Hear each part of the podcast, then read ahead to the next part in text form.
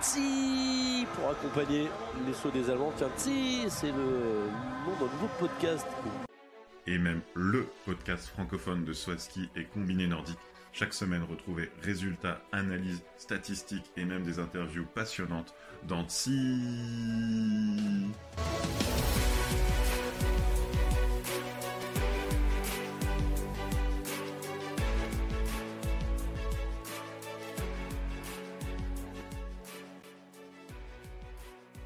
Bonsoir à tous et bienvenue à ce 17e épisode de TSI, le podcast francophone du saut ski et du combiné nordique.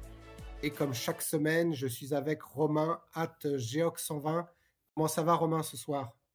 Ça va, ça va. Euh, Là, franchement, euh, on peine à se remettre euh, d'un week-end plein d'émotions parce que donc on va pas faire de suspense plus longtemps. J'étais à Chonard samedi, alors pas dimanche, mais euh, beaucoup de choses euh, beaucoup de choses à, à raconter et beaucoup de choses aussi euh, que les athlètes nous ont dit. Donc euh, on vous promet un, un super épisode. Et toi, t'es prêt à te Voilà. lancer? Bah écoute, euh, moi je suis pas allé à Chonard, mais euh, je débrieferai avec plaisir de ces épreuves. Et puis euh, du coup, on va attaquer par euh, le combiné nordique de Chonard où, euh, où tu as été le samedi. Tu as pu voir la compétition masculine et la compétition féminine.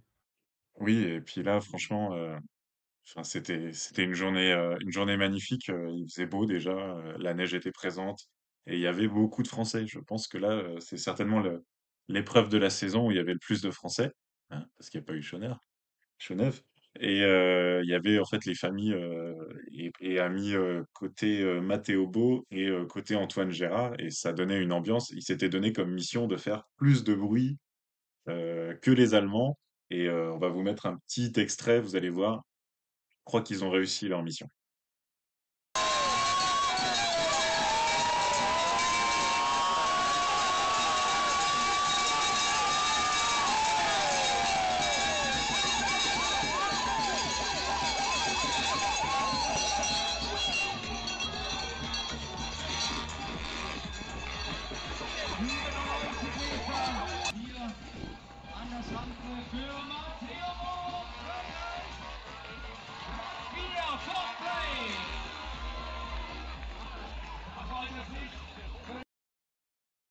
Est-ce que ça s'est entendu aussi à la télé? Ah oui, bah, moi du coup en plus, euh, comme tu m'avais dit euh, exactement ce qu'il fallait entendre, euh, j'ai reconnu à chaque fois nos amis. Donc non, non, franchement, superbe ambiance et c'est vrai qu'on sentait même la réaction des Français après le saut qui faisaient un petit coucou vers le coin de la tribune où tu étais avec les supporters français.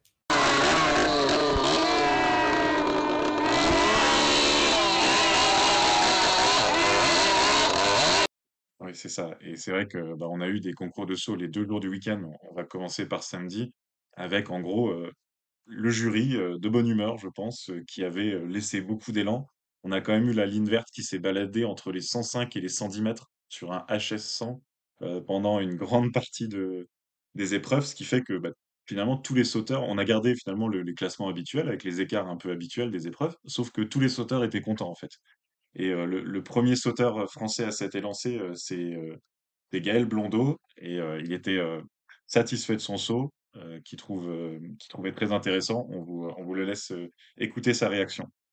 Bonjour euh, Gaël, Bonjour. Euh, comment t'as senti ton saut là? C'est allé loin? Euh, ouais, c'est plutôt bien, c'est constructif là depuis que je suis arrivé à Chonard, donc c'est ça qui est cool. Je fais des sauts euh, plus dans l'amplitude que, que ce que j'ai attaqué le week-end dernier, donc euh, c'est- dans cette idée-là que, que je vais progresser et passer des paliers quoi.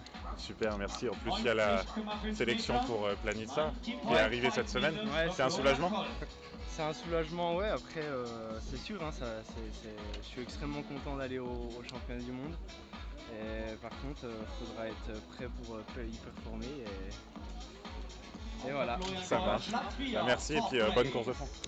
Alors, tu as vu un, un témoignage euh, du jeune Gaël, euh, pas mal, qui allait marquer ses premiers points de la saison. Ouais, t'es tombé exactement sur le premier gros week-end de, de Gaël Blondeau. On reviendra sur ses résultats. Ça a été euh, son meilleur week-end de la saison et euh, du coup, il était confiant euh, de sa capacité à sauter.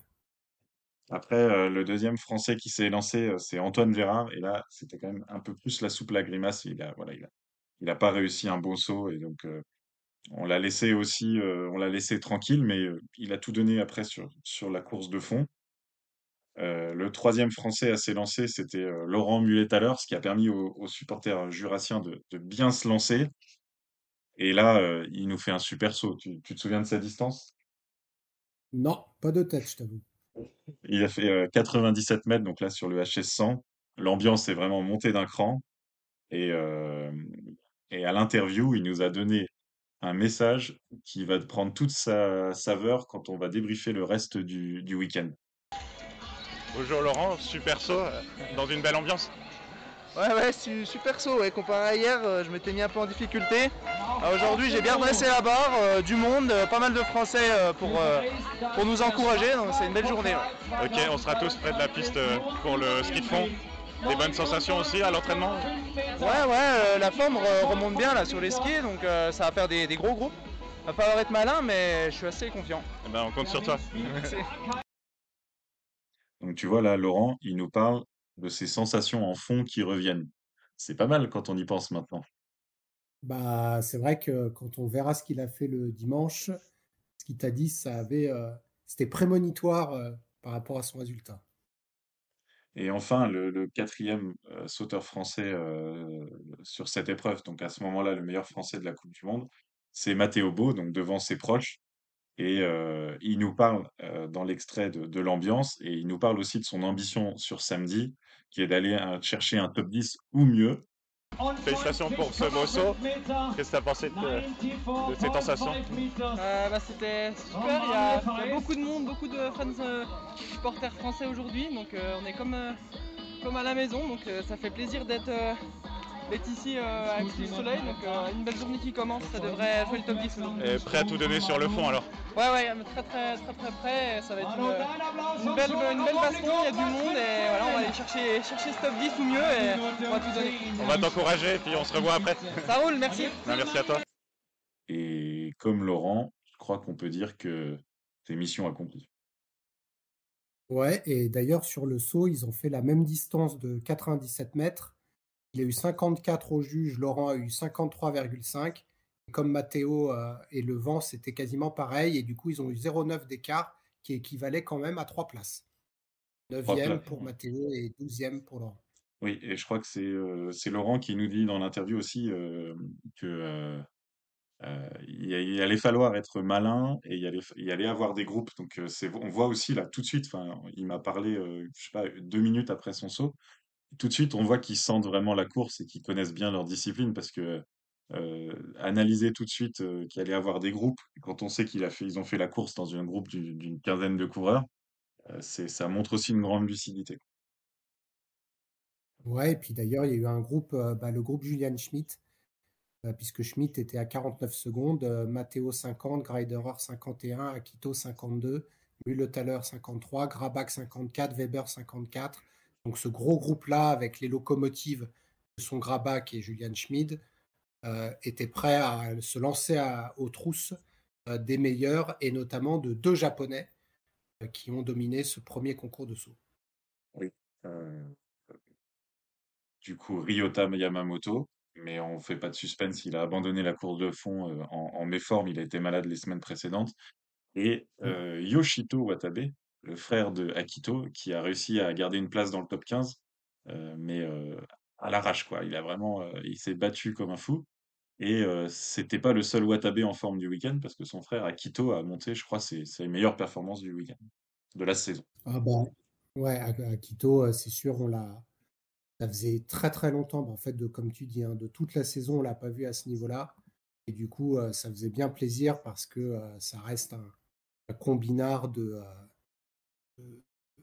emblématique. Et euh, notamment, euh, bah, le samedi, il fait 11e et euh, le dimanche, il fait 5e. Ouais, voilà, donc là, euh, on retrouve Akito euh, à l'approche des championnats, donc c'est euh, pas mal. Et donc la course de fond euh, samedi était euh, vraiment une, très très belle course de combiné avec tous les ingrédients du combiné, euh, des, un groupe, un petit groupe devant, euh, un gros groupe derrière avec euh, même d'une certaine façon des relais un petit peu qui se passaient. euh.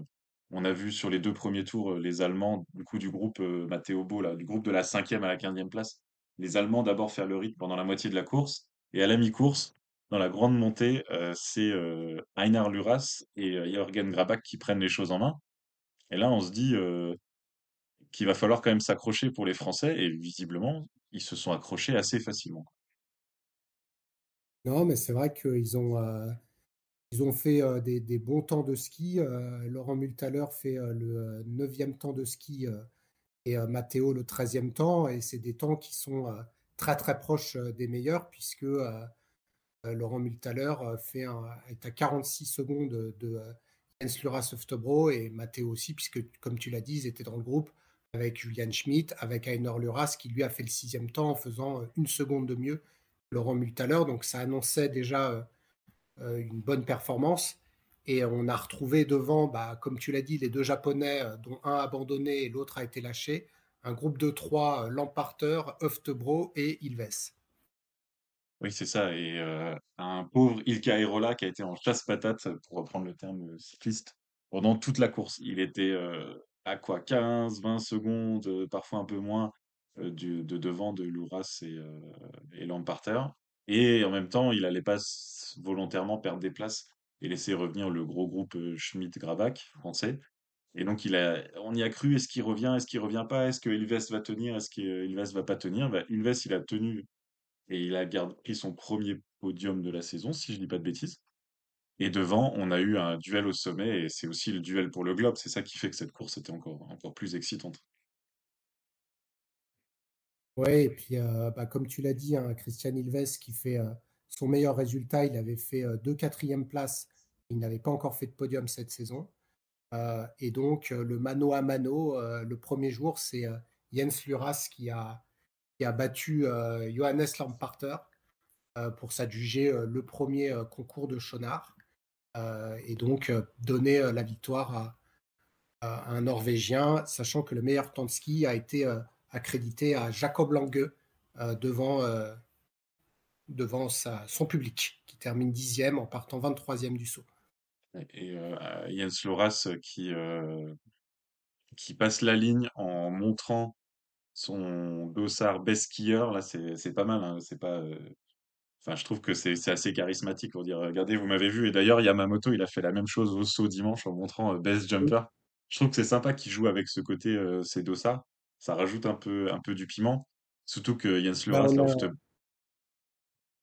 non, non, on a l'impression qu'ils sont libérés depuis que Rieber euh, n'est plus là. Euh, et c'est vrai que euh, la piste permettait un peu de, d'avoir un peu ce... Parce qu'en fait, on, on- sur cette piste de, de Chonard, que donc tu as pu expérimenter, c'est une piste où on se voit, hein, je crois, à peu près toute la course. Ouais. Euh, qui est un peu en dévers parce que c'est pas, c'est une piste qui est sur les champs euh, de la forêt noire. Et, euh, et du coup, ça doit pas être une piste facile, mais il n'y a pas non plus de, de grosses, grosses montées à part à la, à la fin, là.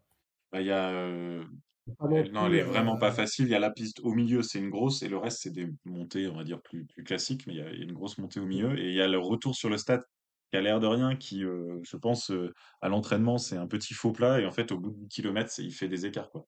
On voit Lamparter euh, mm. qui, prend 8 secondes en, en 300 mètres. hein. Ils, ils arrivent au- à ce faux plat ensemble. Et Lamparter, il a fait le rythme pendant 10 km.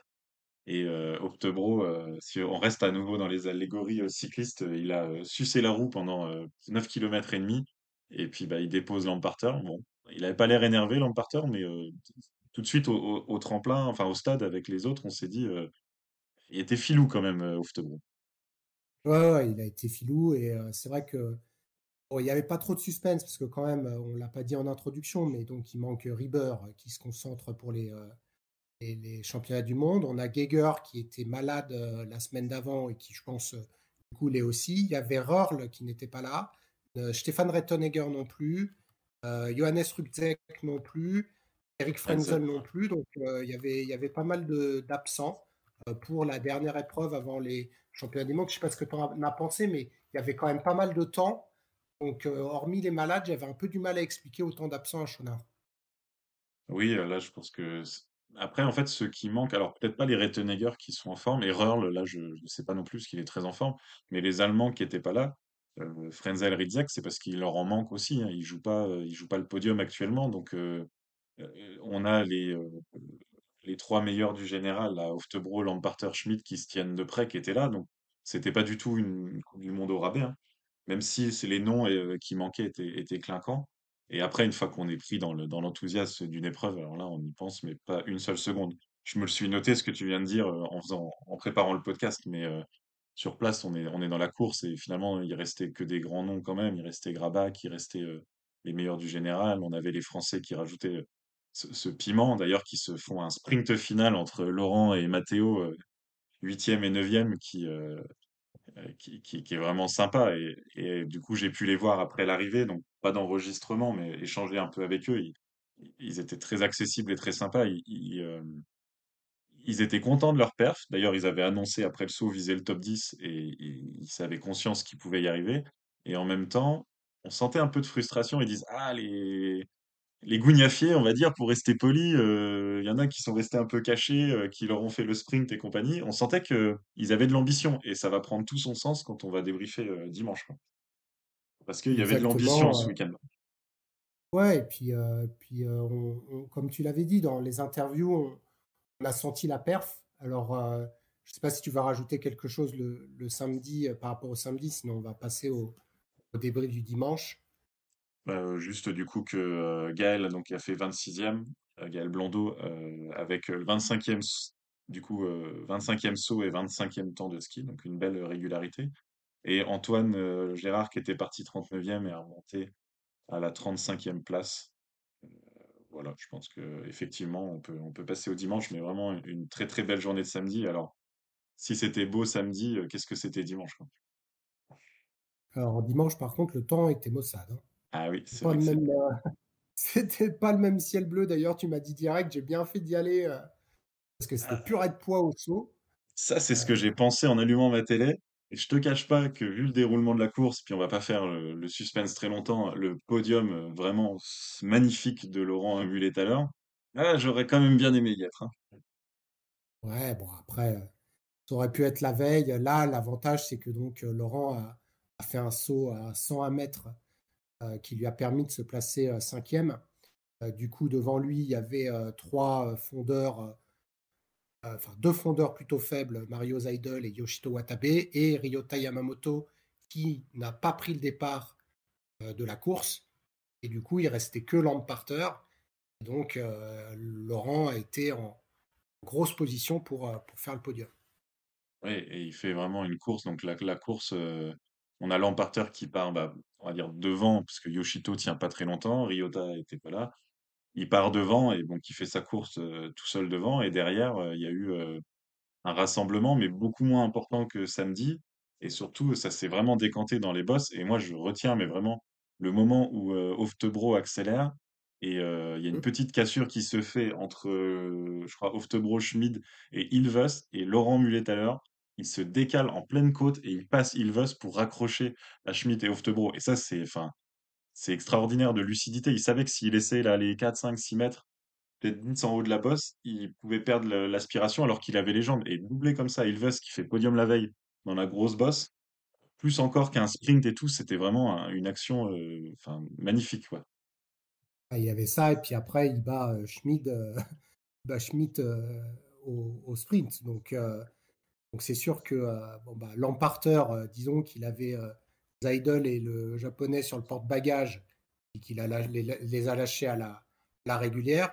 Et ensuite, quand Eftebro a attaqué, c'est vrai que moi je pensais, euh, comme toi, Eftebro, Schmid, je voyais Ilves et Müller tout à l'heure perdre. Et là, ce coup fait qu'il est resté avec Schmid et Eftebro a tenté tant bien que mal de rattraper notre ami euh, Lamparter, qui ce coup-là le, le bat. Et donc, ils ont fait euh, 1-2 et 2 et 1. quoi. Oui, c'est ça. Donc, euh, statu quo général. Et d'ailleurs, euh, à 10 points près, statu quo sur les deux derniers week-ends, en fait. hein. Donc euh, là, euh, Lamparter, il garde son, sa petite avance. C'est 100 et quelques points d'avance. Et c'est vrai que là, ce sprint de Laurent Multaler, en plus, euh, euh, à la télé, du coup, ça a été vraiment vu au dernier moment. En fait, non, mais sérieusement, il est, vraiment en train de, est vraiment en train de battre Schmid, euh, l'Allemand euh, en forme de la saison euh, au sprint. Et alors, la, célébration de toute la joie de l'émotion, enfin, tout, tout qui, tout qui sort, c'était incroyable. Et puis, euh, on, on comprend tout de suite que toute l'équipe de France se réjouit. Là, sur les réseaux sociaux, depuis 24 heures, c'est vraiment la, fête quand on se rend compte que bah, Laurent, il est, euh, voilà, il, il est rayonnant, il est, positif tout le temps et, que là, c'est vraiment mérité, quoi. Ce podium, c'est un, accomplissement. Il le dit lui-même, c'est un rêve qui s'est réalisé. Ouais, et puis bon, bah, ce qui, est terrible, c'est qu'en même temps, Matteo Beau, lui, n'a pas pu prendre le départ du saut à cause d'une disqualification. Et donc, comme tu m'as envoyé là l'Instagram tout à l'heure, je me permets de le citer, il a été sur le côté de la, la piste et il a encouragé euh, son pote euh, tout long pour lui donner euh, l'agnac supplémentaire pour faire le podium. Ouais, c'est beau parce que bah, Matteo, il, il est juste dégoûté en fait. Euh, il, il joue le top 10 mondial, il est en super forme, il n'y a aucune raison de penser qu'il aurait fait euh, une, une mauvaise performance, donc il aurait joué devant vu la physionomie, et il n'a pas pu, donc en plus disqualifié avant le saut, c'est quand même assez rare, il a, il a pas été autorisé à, à se présenter. Donc euh, c'est vrai que c'est c'est c'est incroyable le, le mélange, ces sentiments, et il y a que le sport qui peut nous donner ça, quoi. C'est une des plus belles journées du combiné français des, des dernières années, et en même temps euh, une amertume pour, pour Matteo, parce que si on regarde au classement général, bah, il se fait passer par Laurent, alors je pense que là il n'est pas trop amer, mais il se fait quand même passer par Laurent Multaler, et, euh, et puis bah voilà, il aurait pu marquer des points qui le rapprochaient de Hérola, Yamamoto qui, qui met plus de points, c'est vraiment une mauvaise opération, et on peut même penser au classement des nations, où, euh, où la France, elle est sur le talon, vraiment, elle est à 8 points de, de la Finlande après cette épreuve.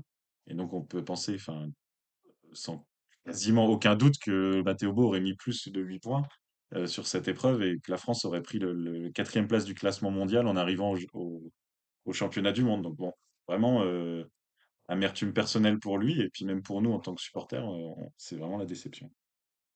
Là, mais il va, il va rebondir et euh, ça peut aussi euh, le construire au vu de sa jeunesse et, des, des, des- des combinards professionnels passent assez rapidement sur ce type de, de mésaventures et à noter la bonne performance de Marco Hainis qui fait 11e du saut, qui a été longtemps en tête dans le hot seat et qui termine 27e. On sait qu'il est encore jeune et que du coup en ski de fond, euh, il n'a pas forcément euh, la baraka que, peuvent avoir d'autres. Et euh, comme tu l'avais dit, Gaël Blondeau qui refait des points avec une 29e place et donc qui permet de, continuer.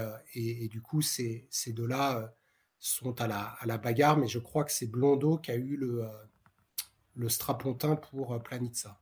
En fait, ils- ils- comme pour ce week-end, ils partent à 5 à Planitza, ce qui peut laisser aussi un, un remplaçant. Et puis, euh, comme il y a du petit, du grand tremplin, peut-être qu'il y aura des, des sélections internes. Là, sur ce week-end, il y avait quatre, euh, quatre quotas. Et donc, Mhm. euh, c'était Marco qui était, on va dire, au repos euh, samedi. C'était, euh, comment dire, il s'était mis d'accord. Le staff avait dit qu'il courrait dimanche. Et c'est Antoine Gérard qui était le quatrième français de, de samedi qui n'a pas couru, euh, qui n'a pas couru dimanche. On verra, quand ça se passe à Planitza, mais voilà, et, vraiment de les avoir vus, il y a une, belle ambiance de groupe.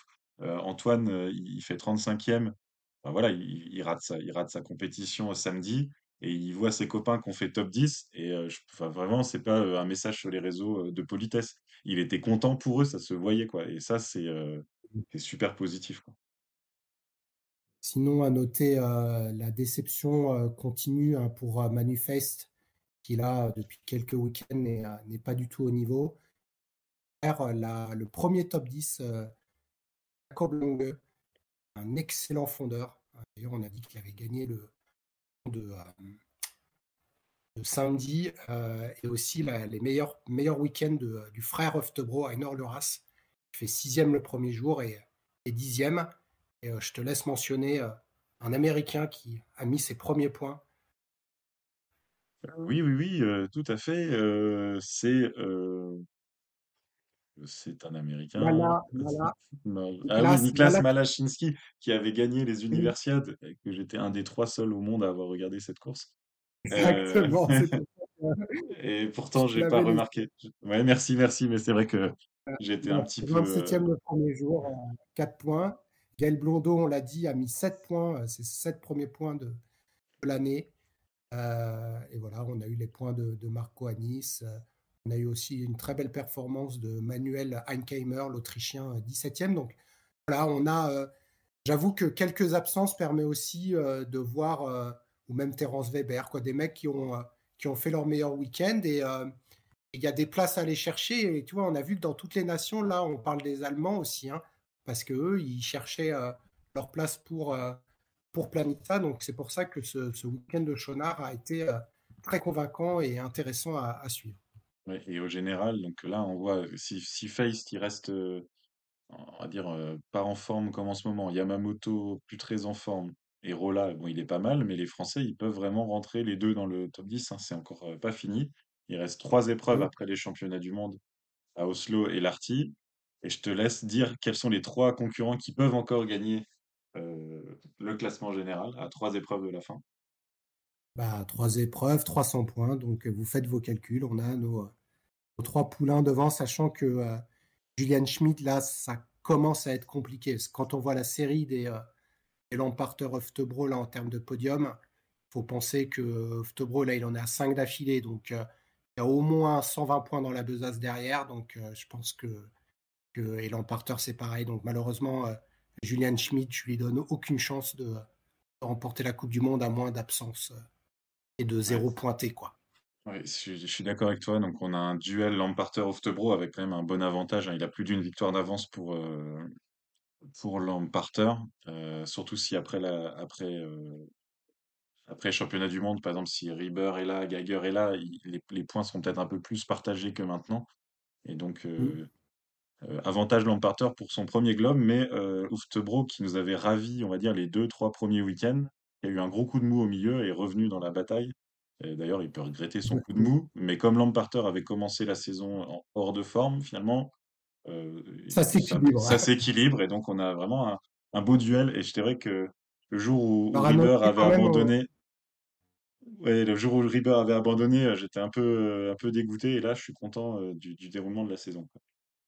Ouais, non, c'est vraiment c'est une très très belle saison avec trois, trois concurrents qui se battent. On rentre dans une nouvelle période, donc à vérifier les quotas, parce que peut-être il y a une mise à jour et avec les points des Français.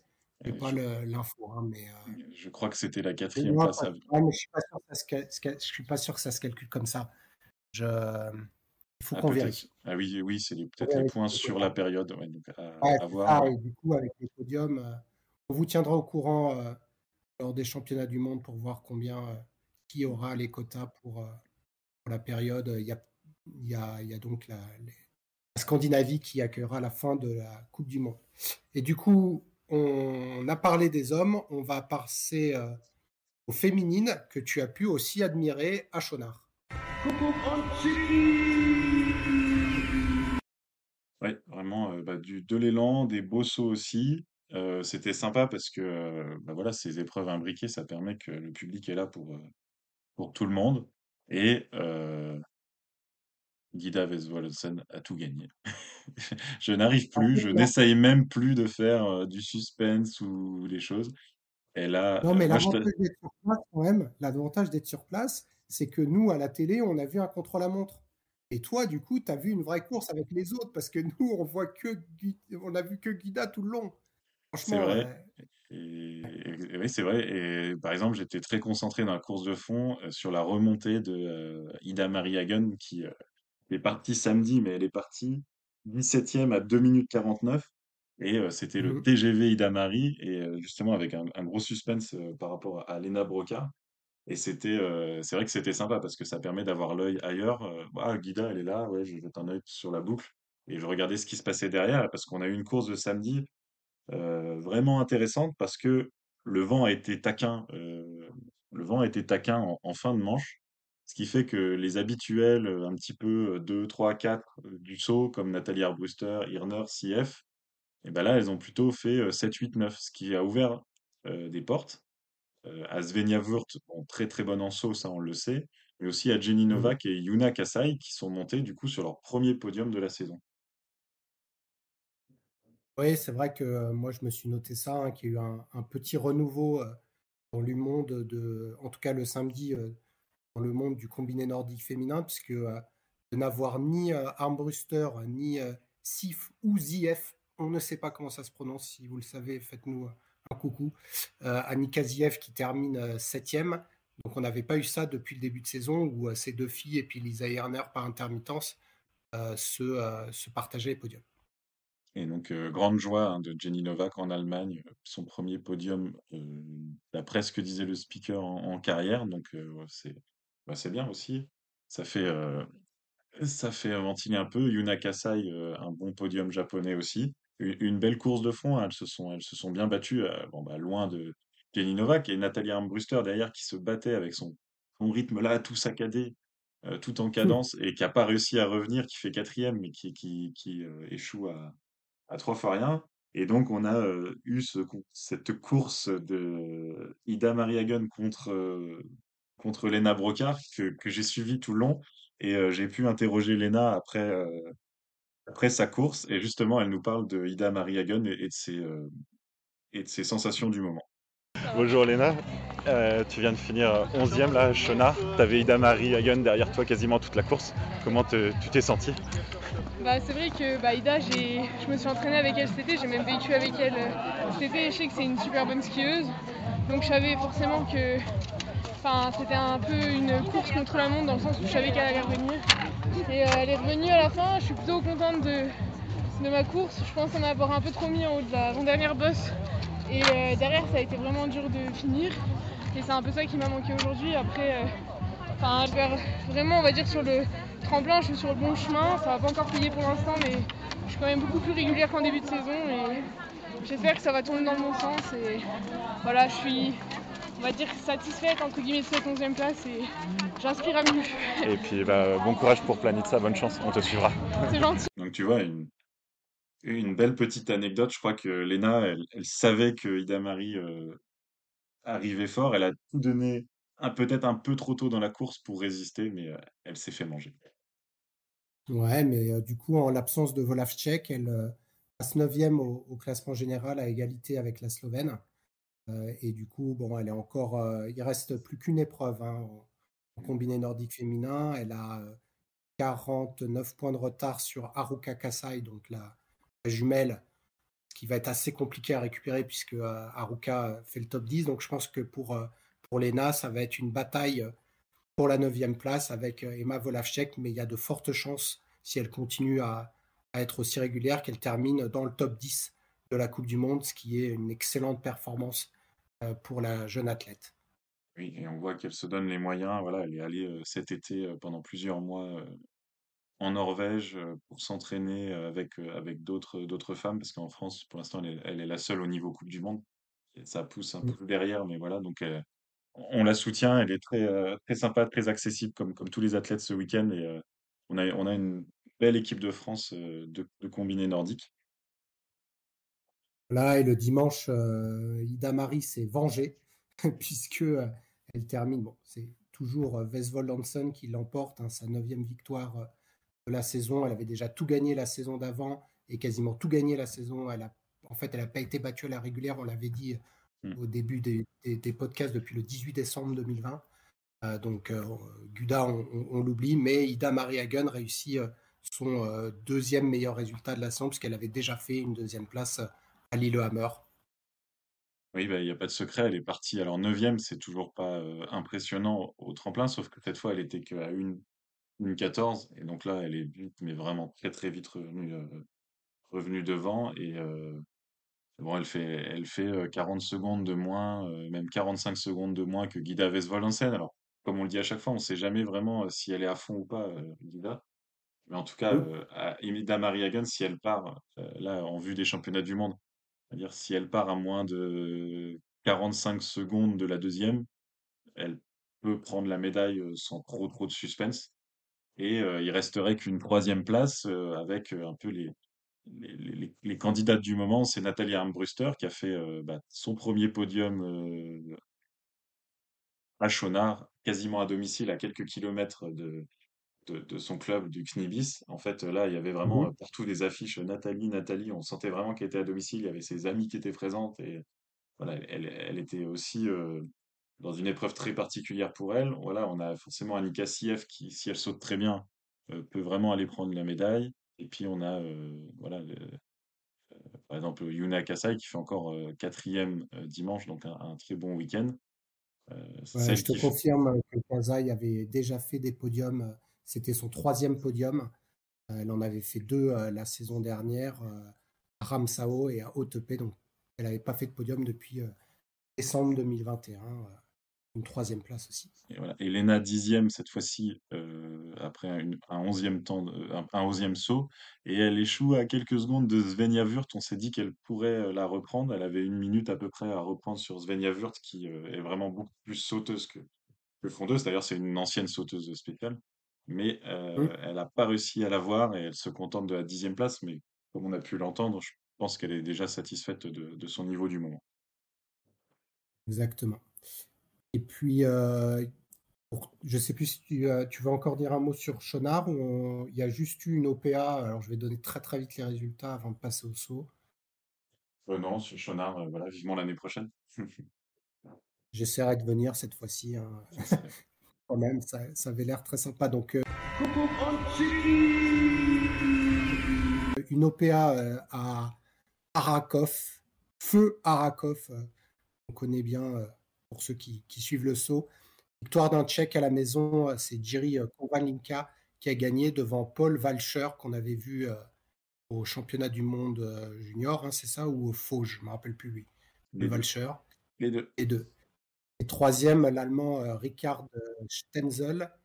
Il y avait pas mal de Français, je les donne très rapidement. 14e, Lilian Tréant. toc, toc, toc. 29e, Lubin Martin. 35e Rémi Ottenmeier et 48e Tom Penet. Ça, c'était le premier jour. Et le deuxième jour, la victoire est revenue une nouvelle fois à Jiri Konvanlinka devant Richard Stenzel. Et donc là, Paul Walcher était sixième et c'est Samuel Lev, lui aussi un Autrichien. Comme euh, dirait euh, la RATP, il y a un Autrichien peut en cacher un autre, la SNCF. Je ne sais pas lequel. Et euh, les Français, une nouvelle fois, Lilian Tréant, de nouveau le meilleur Français, il est 18e. Et derrière, on retrouve euh, Rémi Ottenmeier, 34, Lubin Martin, 36, et puis euh, Tom Penet, 49e. Tu dis les femmes ou je les enchaîne? Non, vas-y. je, je pense qu'on dit Ottenheimer s'il nous écoute, Rémi, on, on, dira, on, dira mieux la prochaine fois. Et juste que le Jiri Kovalinka, euh, c'est un très très bon sauteur parce que là, il a gagné les deux épreuves en étant premier du saut et en ayant des 25e temps de fond ou 20e temps de fond. Et donc, ça doit être un, très très bon sauteur. Euh, chez les femmes, euh, bah oui, on retrouve, je vais le dire parce qu'on a ma foot du moment. donc, c'est, on a vu Greta Pinzani être sur le podium les deux jours, mais c'est pas elle qui a gagné, c'est Teja Pavec, une jeune Slovène qui a aussi été une très bonne fondeuse avec chaque fois le meilleur saut et un temps correct de fond. Et donc Greta Pinzani deuxième et troisième, on a eu une autre italienne, c'est intéressant, hein, la jeunesse italienne, Giada Belugan samedi, et à troisième place une allemande, une deuxième place dimanche, Anne Eichel. Et on avait une française engagée, c'est Romane Beau qui a pris la huitième et la douzième place. Et il leur reste une épreuve à Rastbüchel au mois de mars pour l'OPA féminin. Alors là, je suis incapable de te dire où c'est. Ah, j'ai regardé avant l'épreuve, avant le podcast, ah. parce que par curiosité, c'est aux confins de l'Allemagne et de la Bavière et de l'Autriche, pas loin de Berchtesgaden et, et, Salzbourg en gros. Et c'est un petit tremplin, c'est un HS 78. Et euh, on a en tête chez les femmes du classement général, du coup, à deux épreuves de la fin, bah, Greta Pinzani. Voilà. Bravo. Ah, ça va être serré. Mais il a, elle a que 24, 26 points d'avance sur la Slovène qui est, qui est, très en forme. Et chez les hommes, c'est Paul Valcher qui a gagné. Là, chez les hommes, c'est fini l'OPA en combiné. On avait en deuxième place Marco Ennis qui avait gagné les quatre OPA euh, du mois de septembre. Et, euh, et Ricard Stenzel. qui... Il est en Coupe du Monde. Hein.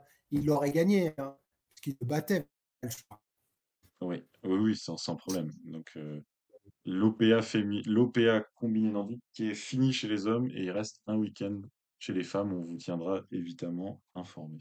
Et du coup, euh, on ne l'a pas dit, mais chez les femmes, il reste aussi donc un week-end à Oslo euh, avec les hommes en, après les championnats du monde. on a fini là le combiné. Fini avec le combiné et c'était vraiment un, week-end magnifique. Évidemment, les moments partagés avec les athlètes euh, à Chonard euh, voilà, sortent de l'ordinaire et, font très très plaisir. On les remercie encore euh, pour, leur sympathie. Et si cet épisode vous a plu, n'hésitez pas à le partager autour de vous et participer ainsi à, à faire connaître le podcast. C'était Si, le podcast de tout le combiné.